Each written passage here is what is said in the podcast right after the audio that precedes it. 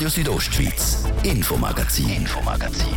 Nachrichten, Reaktionen und Hintergründe aus der Südostschweiz.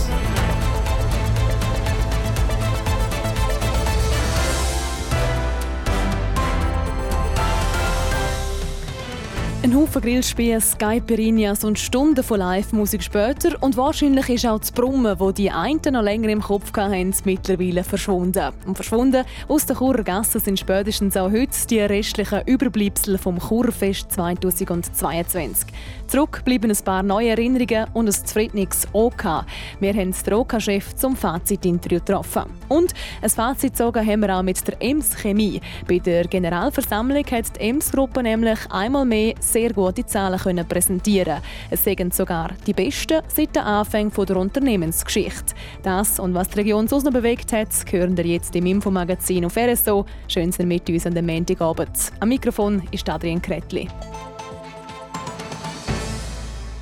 An jedem Ecke tönt eine andere Musik und es schmeckt abwechslungsweise nach Thai-Curry, Raclette oder Äpfeltätschli. Und die Leute, die sich zum Teil schon seit Jahren nicht mehr gesehen haben, bringen einander wieder auf den neuesten Stand, was es bei der Familie und im Job so Neues gibt.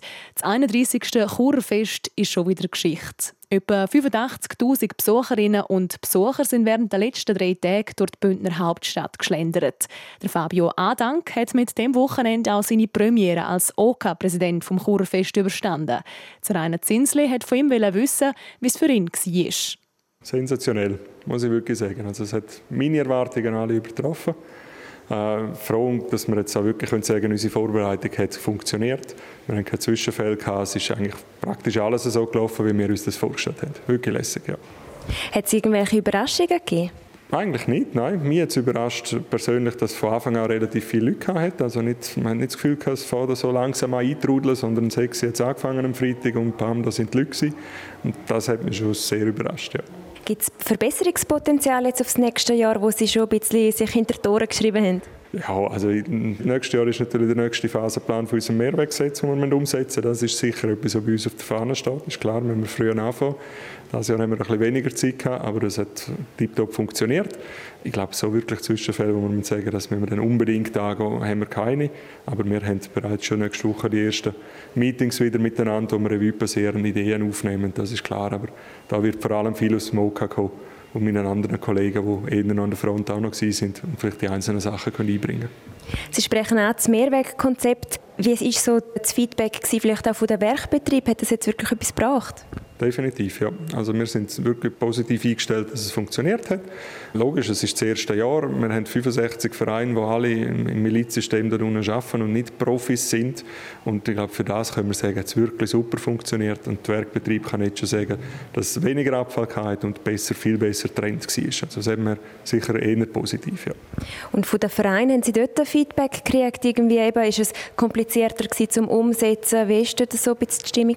Also mit den Vereinen, die ich schon Kontakt hatte. Ich bin natürlich auch selber unterwegs gewesen, mal etwas gekauft und geschaut, es funktioniert. Es sind eigentlich alle gefunden, mal es funktioniert. Am Anfang ein bisschen ruppelig, das ist klar, auch bis gestern es auch mal nochmal verstanden haben, auch wenn wir es im Vorfeld vielfach probiert haben zu erklären.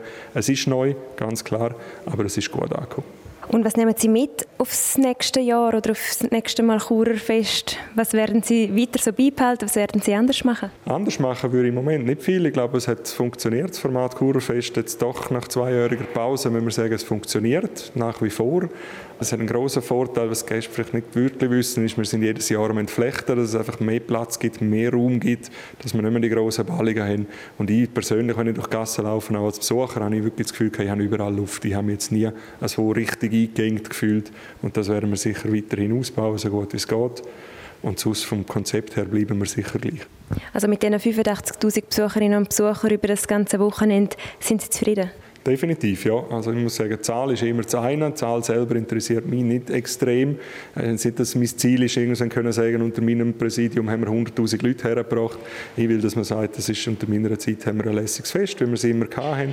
Qualitativ gutes Fest, Leute, die sich wohlfühlen. Und ob das 70'000 oder 90'000 sind, die Freude haben, ist mir eigentlich relativ gleich sagt der OK-Chef vom Churerfest, der Fabio Adank. Es war das, das erste Jahr, wo er in dieser Funktion beim Stadtfest involviert war. ganz anders der Ueli Calori. Er ist als Kommandant der Stadtpolizei schon an einem ganz Haufen Churerfester beteiligt. Einmal mehr sagt das Churerfest aber friedlich abgelaufen und das trotz den vielen Leuten, die in der Stadt unterwegs sind. Darum kann auch die Stadt Chur ein positives Fazit ziehen, wie der Ueli Calori, der Serena Zinsli bestätigt hat. Also aus polizeilicher Sicht sind wir sehr zufrieden. Wir haben verhältnismäßig wenige äh, Einsätze gehabt und äh, einmal mehr das Sicherheitskonzept, das wir mit allen Partnern vorbereitet haben, vor allem mit dem OK, hat sich bestens bewährt. Auf was ist Ihr Augenmerk so besonders groß drauf gewesen, die letzten Tage? Also primär ist es natürlich darum gegangen, die Sicherheit der Festbesucher im Festareal, aber auch rundum und auch der normale Polizeiauftrag ist natürlich parallel weitergelaufen. Aber grundsätzlich ist es um die Sicherheit gegangen der Festbesucher, wo es in dem ganzen Festareal auch, dass wir das gewährleisten können. Sie haben vorher erwähnt, es gibt einen bestimmten Zeitraum, wo die Polizei auch mitunter ein bisschen nervös wird. Können Sie da ein bisschen darauf eingehen? Ja, es ist schon so, wenn man, die, die meiste Konzentration ist immer so vom 10 Uhr am Abend bis am Morgen um 1. Und die drei Stunden, das ist schon noch, also da ist schon angespannt, weil wir sind äh, wirklich gut vorbereitet, aber es gibt immer ein Restrisiko und äh, da ist man schon angespannt und das ist auch richtig. Also es gibt keine Routine, wir gehen auch bereits die nächsten Tage dahinter, äh, wo etwas noch verbessert werden kann, auch wenn wir in den letzten Jahren jedes Mal noch etwas gefunden haben, wo wir sicher noch optimieren können. Gibt es jetzt Optimierungspotenzial, das Ihnen gerade in den Sinn kommt, das man könnte das nächste Jahr anders machen Ja, es sind, äh, es sind wirklich Kleinigkeiten, aber äh, es sind keine größeren Sachen mehr. Es kommt jetzt auch mit dem OK ausgewertet, auch mit den Partnerorganisationen im Sicherheitsbereich und dann tut man es mit den Vereinen je nachdem anschauen. Aber es sind keine gröberen äh, Defizite, die wir jetzt gefunden haben. Sie haben vorhin gesagt, einsatzmäßig ist jetzt in diesem Jahr ein weniger gewesen als während dem letzten Kurerfest. Worauf können Sie das zurückführen? Ja, ich will jetzt Kompliment natürlich den Festbesuchern weitergeben und auch den Verein, also alle, die irgendwie involviert sind. Viele sind natürlich auch froh oder sind mit Freude in das Fest gekommen, weil zwei Jahre nichts mehr war. Das hat man auch gemerkt. Also wenn ich unterwegs war, habe ich gefunden, es war eine aufgestellte, gute Stimmung über all die drei Tage und äh, das hat sicher auch einen Einfluss auf, auf das Resultat nachher. Gibt es noch etwas, was besonders herauszuheben wäre, was Einsätze angeht, Spitaleinweisungen, die sich verändert hat auf das Jahr her? Ja, was neu ist und eben auch gerade erfreulich beim übermäßigen Alkoholkonsum ist es, glaube ich, das erste Mal, wo keine Person hat müssen eingeliefert werden ins Spital, einfach betreut von der Etikur vor Ort und mit dem Samariterverein. Und dort hat es verschiedene äh, kleinere Verletzungen gegeben, die auch vor Ort können betreut werden Einlieferungen hat es vier gegeben, das sind aber äh, wegen Bienenstich, wo allergisch eine Person war. Eine Fraktur, eine Knöchelfraktur hat es gegeben und eins war ein medizinischer Notfall, gewesen, wo jemand bewusstlos geworden ist. Das sind so, und eine Verbrennung noch genau an einem Stand mit Öl. Das sind die vier Einlieferungen ins Spital. Gewesen. Aber größere Zwischenfälle auf Seite der Stadtpolizei hat es keine gegeben? Nein, wir sind äh, eben auch rundum, nicht nur im Festgelände, auch rundum sind wir natürlich präsent gewesen. Und wir haben äh, keine gröbere, äh, schwierige, heikle Einsätze gehabt, außer die, die wir am normalen Wochenende äh, haben, auch wenn äh, das Volk am Festen ist, eben auch im Weltstöfli, wo wir immer die gleichen Einsätze haben sagt der Polizeikommandant der Stadtpolizei Chur, Ueli Galori, nach einem grösstenteils friedlichen Churfest.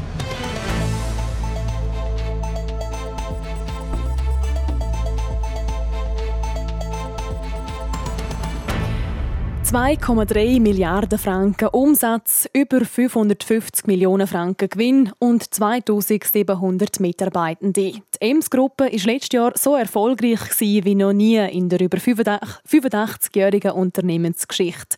Das freut nicht zuletzt auch die Aktionärinnen und Aktionäre. Sie haben sich am Samstag zu der Generalversammlung der Ems getroffen. Und mit dabei war auch der Fabio Theus.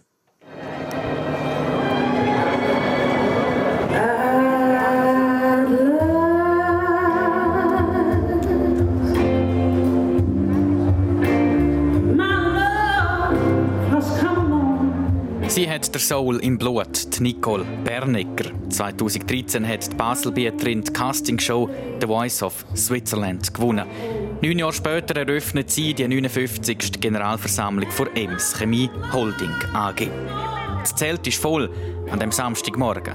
Fast 2000 Aktionärinnen und Aktionäre sowie Gäste versammeln sich auf dem Werkplatz in Domadems. Meine sehr verehrten Damen und Herren, zur 59.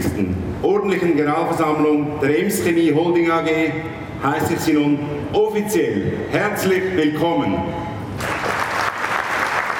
Der Bernhard Merki, er ist der Präsident vom Verwaltungsrat und macht gerade zu Beginn vor GV klar, wenn wir Ihnen am heutigen Tag unseren Leistungsausweis für das vergangene Geschäftsjahr präsentieren, so tun wir das auch im Wissen, dass es angesichts der unsicheren Weltlage und des Konflikts in der Ukraine Wesentlicheres gibt als unsere Geschäftszahlen. Der Krieg in der Ukraine erschüttert die Welt und verunsichert Konsumentinnen und Konsumenten sowie Unternehmen.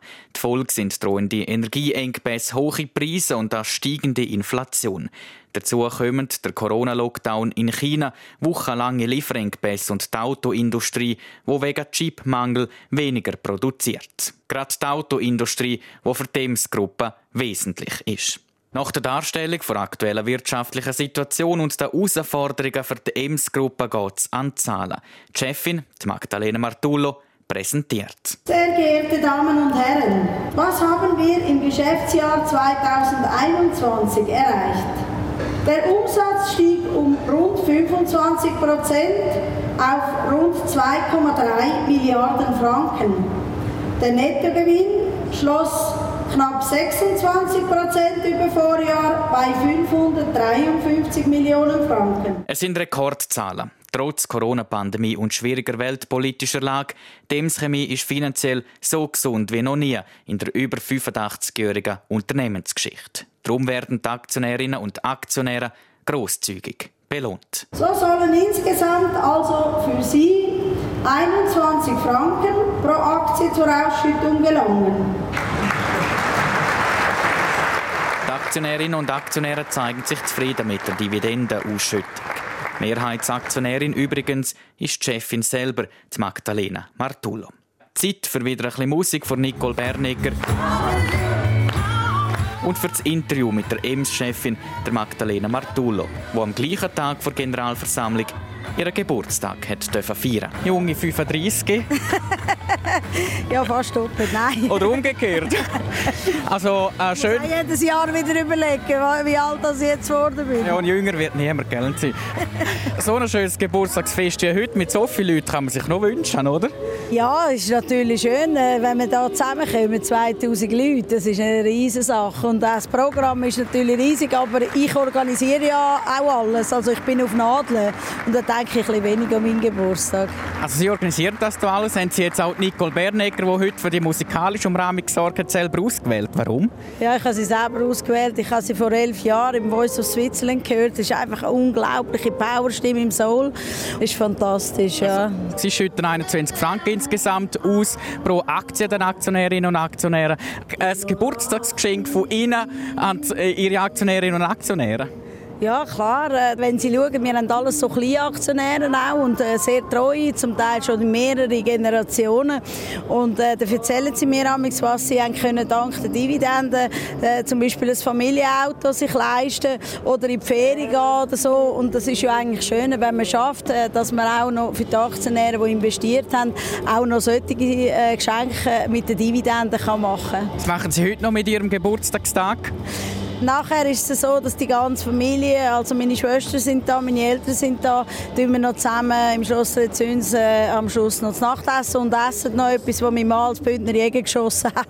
Dann wünsche ich Ihnen noch einen schönen Geburtstag. Danke vielmals an uns. Das ist also der Beitrag über die Generalversammlung von der EMS-Gruppe, die am Samstag stattgefunden hat. Natürlich auch der Geburtstag von der EMS-Chefin. Mit dabei gewesen auf dem Werkplatz in Domadems sind fast 2000 Aktionärinnen und Aktionäre. Und mit dem schließen wir unseren ersten Teil vom Infomagazin ab, machen weiter mit einem kurzen Werbebreak und anschließend einen Blick auf Wetter und Verkehr mit dem Christoph Benz. Ja, beide sind jetzt auf dem Sackbau voll parat und oh, der Stocki greift mit einem Brienzer an und unglaublich! Er macht alles einarmig, weil er etwas auf dem Handy schaut. Auch dir werdet es lieben. Ein Jahr lang alle Mobile-Abos geschenkt. quickline.ch Hot Wings Tuesday bei Kentucky Fried Chicken. 16 Hot Wings für nur 9,90 Franken. Jeden Dienstag bis am 6. September. Jetzt bei KFC. Montag, 15. August, es ist halb sechs. Das Wetter. Präsentiert von Tanzschule Home of Dance. Die Tanzschule in Kur für alle Partens. Von Disco Fox über Salsa bis zu Hochzeitstanz und Bachata. www.homeofdance.ch ja, es gibt bisschen von allem heute Abend. Sonne, Wolken und lokal sogar nochmal Regen oder Gewitter. Der Dienstagmorgen der ist dann recht freundlich mit ein paar Zeichen Quellwolken. Die sollten dann aber harmlos bleiben. Dazu wird es morgen wieder ein bisschen wärmer. Das Quecksilber das steigt im ganzen Land auf bis zu 30 Grad. Das Bergün gibt es 25 und das Arosa 22 Grad. 0 Grad Grenze die steigt morgen im Laufe des Tages auf rund 4000 Meter. Verkehr. A13 Dusis Chur, da haben wir stockenden Verkehr und zwar zwischen Rotenbrunnen und dem Isla Tunnel, das wegen der Baustelle mit einem Zeitverlust von 5 bis maximal 10 Minuten und Stau der stockend auch in der Stadt Chur auf verschiedenen Strassen. Der Feierabendverkehr hat angezogen, unter anderem auf der Masanzerstraße stadtauswärts, dann im Bereich Postplatz Welsdörfli und auf der Kasernenstraße stadtauswärts. Ihr verliert dort im Moment bis zu 10 Minuten. Sonst sieht es gut aus. Weitere Meldungen haben wir aktuell keine Freude. Wir wünschen weiterhin eine gute Fahrt. Verkehr. Und da bei uns geht es weiter mit dem aktuellsten aus der Region und der Adrian Kretli. Radio Südostschweiz, Infomagazin, Infomagazin. Nachrichten, Reaktionen und Hintergründe aus der Südostschweiz.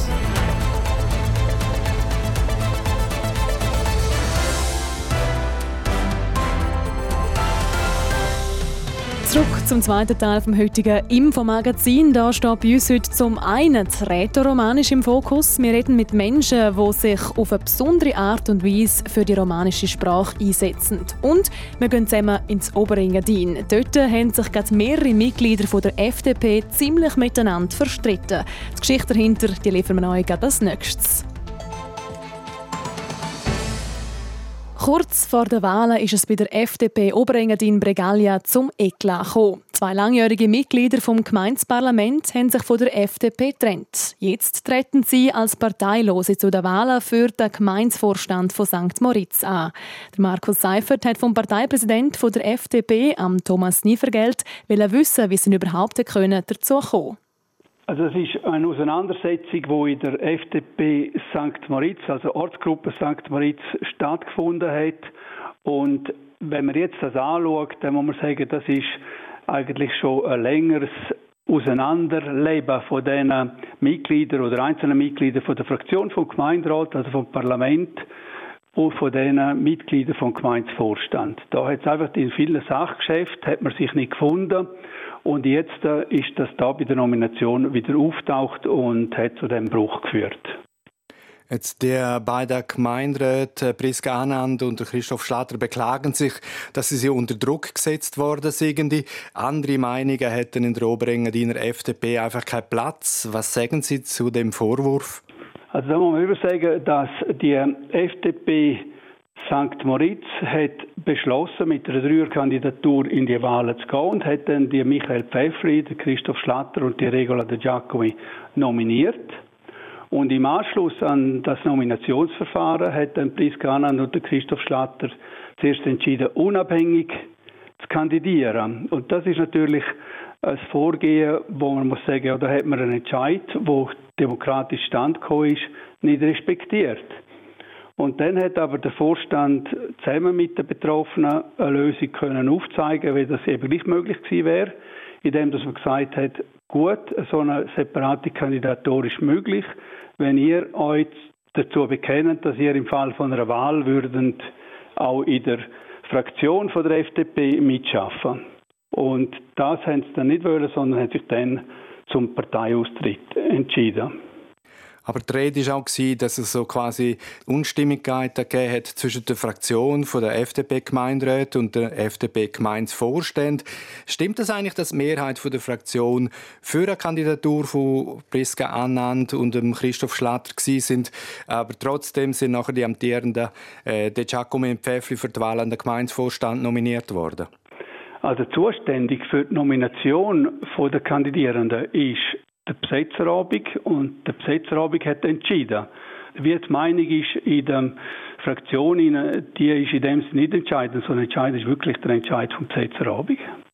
Und äh, was ist von dem Vorwurf zu halten, dass sie äh, quasi von der Partei unter Druck gesetzt worden sind, äh, innerhalb von 18 Stunden aus der Partei austreten? Da, da gibt es ja auch unterschiedliche äh, Sichtweisen.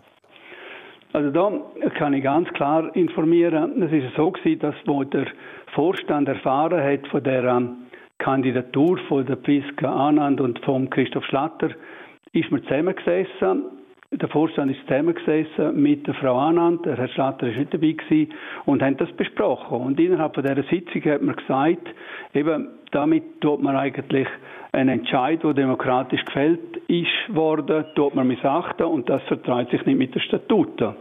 Und wenn Sie wollen als Unabhängige kandidieren, unabhängig ist eben nicht Mitglied von der FDP, dann müssen Sie aus der Partei austreten. Und das hat man ihnen mitteilt. Und auf das aber ist dann aus, dem, aus der Fraktion vom Gemeinderat das Begehren gekommen, dass man das nochmal anschaut, miteinander bespricht. Und dann hat man es wirklich einmal mit den Betroffenen besprochen und hat dann eben die Lösung gefunden, die ich vorher gesagt habe, dass sie können kandidieren als FDP-Mitglieder, wenn sie klar sagen, im Fall von einer Wahl würden sie der Fraktion mitschaffen. Die beiden treten jetzt als Unabhängige an. Was denken Sie als Parteipräsident, wie kann man die Risse innerhalb der Partei in nützlicher Frist wieder kitten? Also es ist, eine Partei ist da, um Auseinandersetzungen zu führen. In der Regel führt man vor allem die Auseinandersetzung über Sachfragen. Das soll in einer Partei Platz haben. Und natürlich gehört auch dazu, dass man sich auch über Personalfragen muss auseinandersetzen. Man muss dann aber auch sagen, wenn die Entscheid gefällt sind, dann muss man die Entscheid akzeptieren und muss dann äh, auch mit denen können umgehen. Und ich glaube, ich bin sicher, dass wenn wir uns an das halten und dass wir uns jetzt auch dafür einsetzen, dass man einen fairen Wahlkampf führt, dass man dann kann die, die schwierige Situation kann wieder kitten.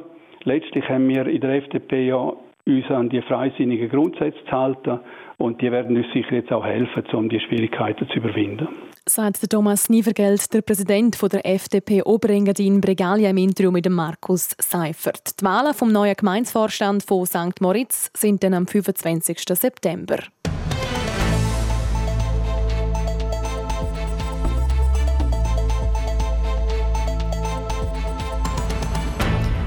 Deutsch, Italienisch, Französisch und Rätoromanisch. Die Schweiz die hat nicht wie viele andere Länder eine oder zwei Landessprachen, sondern eben gerade vier. Letztere, also das Rätoromanisch, beherrscht aber leider nur ein Bruchteil der Schweizer Bevölkerung. Damit die Sprache aber trotzdem weiterlebt, setzen sich ein Haufen Menschen, vor allem hier bei uns in Graubünden, für ihren Erhalt ein. Fünf von diesen Menschen, die das Romanisch eben besonders am Herzen liegt, haben wir getroffen und reden mit ihnen diese Woche über das Rätoromanisch und ihren Einsatz für die Sprache. Der Anfang von unserer romanischen Serie mit der Serena Zinsli macht der John Charner. Tausende freiwillige Arbeitsstunden hat der John Charner in seinem Arbeitszimmer in Zernetz investiert. Über 30 Jahre hat er einen Beitrag geleistet, wenn es um den Erhalt der rätoromanischen Sprache geht, auch wenn er das selber nicht so sieht. Wenn ich nicht gemacht hätte, hätte ein anderer das gemacht. Aber die Wörter sind vielleicht das einzige Buch, das eine Bedeutung hat für den Alltag. Der John Charner hat rätoromanische Wörterbücher geschrieben und übersetzt. Ein Großteil von insgesamt etwa 99.000 Eingaben für das romanische Idiom Puter und etwa 145.000 für das Valader stammen aus seiner Feder. Und das, obwohl er ursprünglich aus Scheid im Domleschk kommt.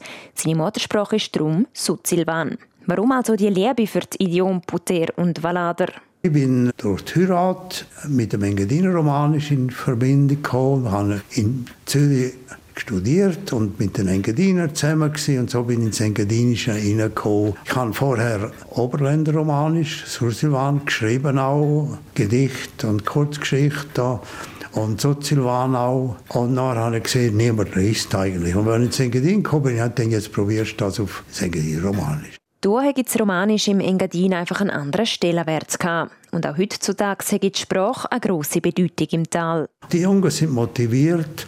Sie sind motiviert auch, weil Deutschsprachige sagen, ihr habt eine schöne Sprache, für sie klingt das musikalisch.